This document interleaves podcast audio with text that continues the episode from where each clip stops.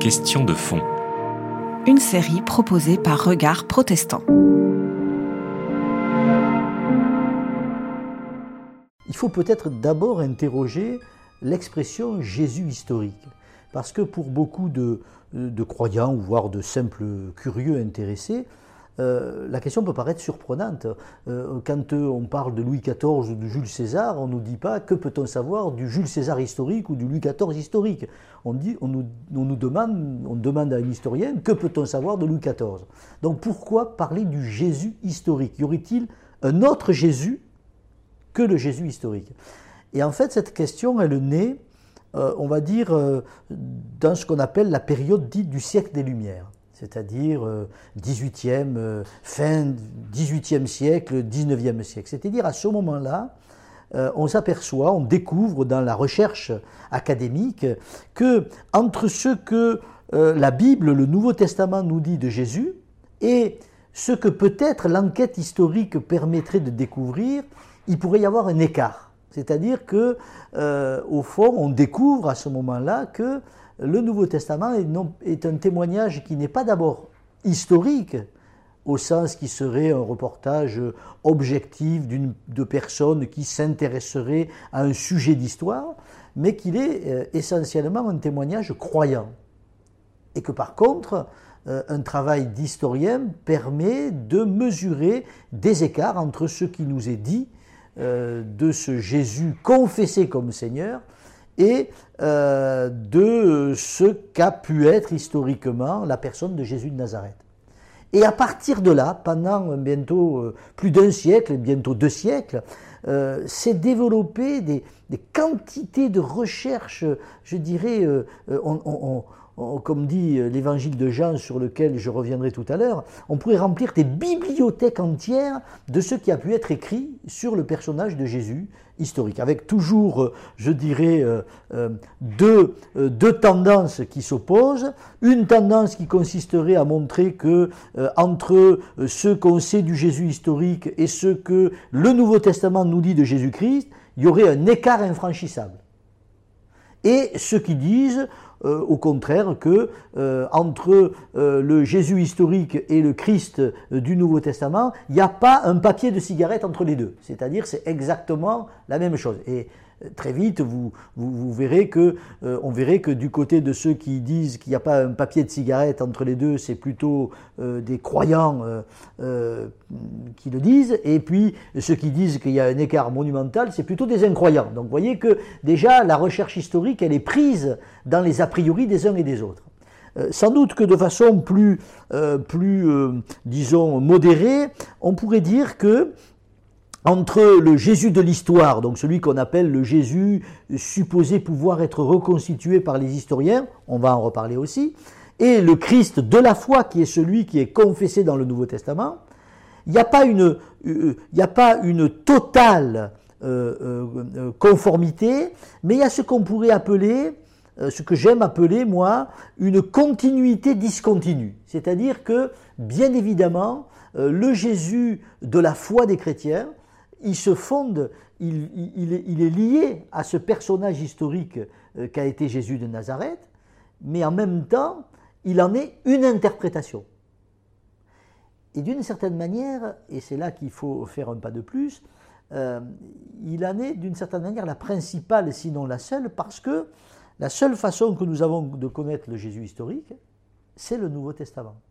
Alors bien sûr, il y a plein de, de gens qui ont écrit sur Jésus des, dès le, dès le second siècle euh, et peut-être même dès la fin du premier siècle, mais les textes les plus anciens, les seuls textes les plus anciens que nous ayons, ce sont ceux, même pas des quatre évangiles, mais de l'apôtre Paul, qui est euh, l'auteur le plus euh, ancien du Nouveau Testament. Donc, au fond, en gros, le Jésus historique, la seule façon qu'on a de, de pouvoir essayer de, de, savoir qui il est, ce sont les quatre évangiles. Et éventuellement ce que nous en dit l'apôtre Paul qui, du point de vue de l'historicité de Jésus, nous dit simplement une chose, c'est qu'il a vécu et qu'il est crucifié. Donc, euh, à partir de là, certains ont pu, euh, euh, poser l'hypothèse, au XIXe siècle on les appelait les mythologues, ont pu poser l'hypothèse que Jésus n'avait pas existé.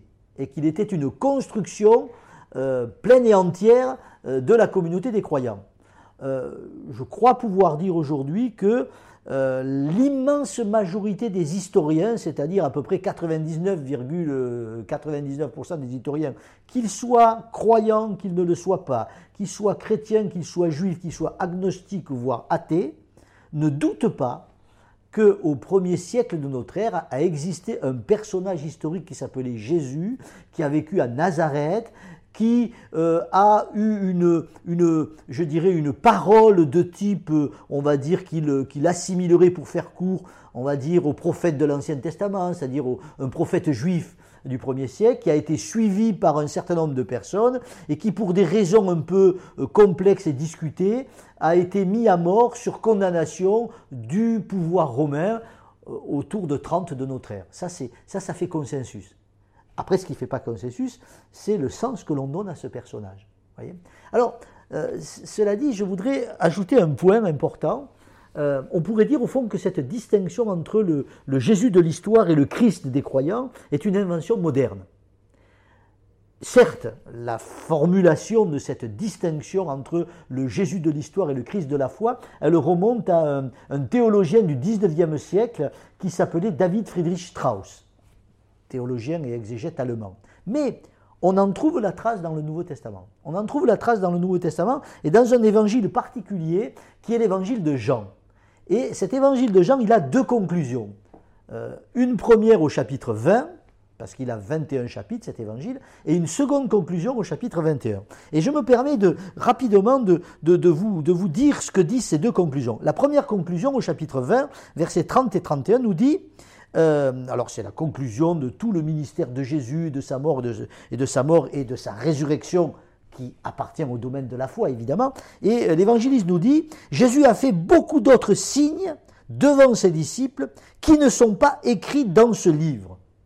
Ceux-ci l'ont été, écrits dans ce livre, afin que vous croyiez que Jésus est le Christ, le Fils de Dieu, et qu'en croyant, vous ayez la vie en son nom.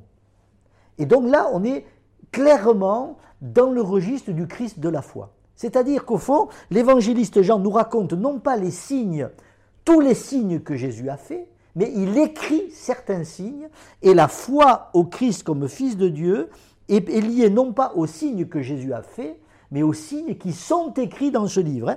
Jésus a fait beaucoup d'autres signes qui ne sont pas écrits, ceux-ci l'ont été pour que vous croyiez.